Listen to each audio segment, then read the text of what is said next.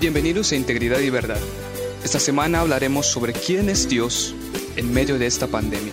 Hola hermanos, espero que se encuentren muy bien. El día de hoy vamos a continuar con esta serie que se titula ¿Quién es Dios en medio del coronavirus?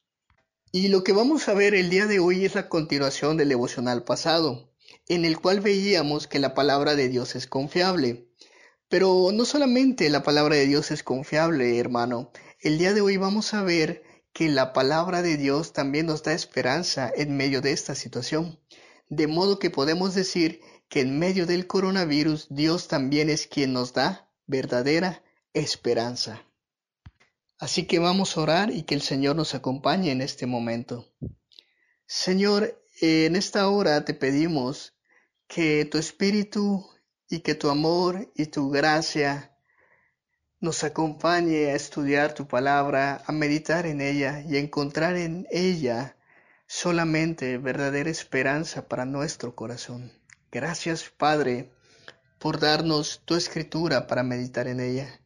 En el nombre de Jesús oramos. Amén. Bien, ¿cómo podemos tener verdadera esperanza o cómo podemos hallar verdadera esperanza al acercarnos a la palabra de Dios? Bueno, eh, déjeme intentar decírselo a través de un ejemplo. Ah, gracias a Dios ha estado lloviendo en los últimos días. Y digo gracias a Dios porque me alegra siempre que el Señor eh, refresque el clima tan caliente que estaba y tanto calor que había. Ahora el Señor también ha decidido eh, enviarnos lluvia.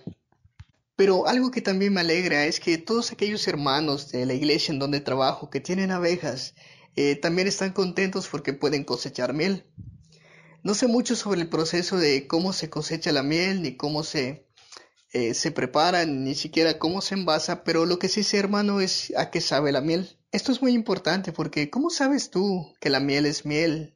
Si al igual que yo no sabes mucho sobre el proceso en el cual eh, es envasada hasta llegar a tu casa. Bueno, esto eh, lo podríamos descubrir de dos maneras distintas. La primera sería trayendo a alguna persona especializada en química que pudiese tomar una muestra de lo que tenemos en la casa, llevarlo a un laboratorio y decirnos, mira, esto es miel. O la segunda sería probarla. De manera similar, nosotros hallamos esperanza en Dios, no solamente por conocer lo que la Biblia dice de memoria, sino porque también nos deleitamos y confiamos en lo que la Biblia dice. Muchos académicos bíblicos podrían explicar de manera muy convincente lo que la Biblia dice de manera histórica. Y es verdad, son datos confiables, son datos arqueológicos, antropológicos, que verifican la historicidad de la Biblia. Pero sabemos que la mayoría de las personas que leemos la escritura no somos ni científicos ni académicos, pero sabemos que la Biblia es la escritura por lo que ella produce en nuestras vidas. Es de este modo que la gloria de Dios tiene una dulzura divina en el mensaje de la Escritura.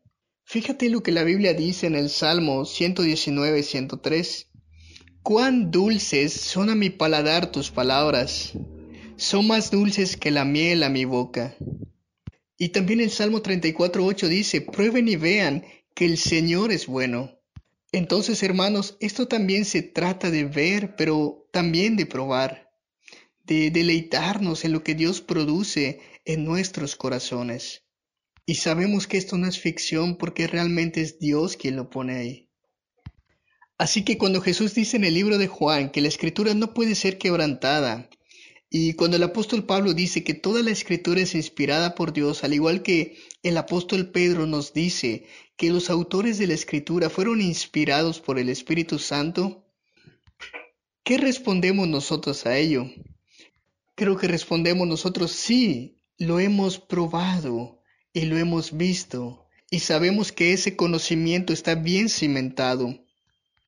Y es hermano en ese momento en cuando nuestra alma clama lo que dice el Salmo 119, 160, la suma de tus palabras es verdad. Y el Salmo 119, 89 dice, tu palabra, Señor, es eterna y está firme en los cielos. Y cuando esto sucede, hermano, Ah, toda la verdad de Dios nos inunda, incluso cuando enfrentamos el coronavirus.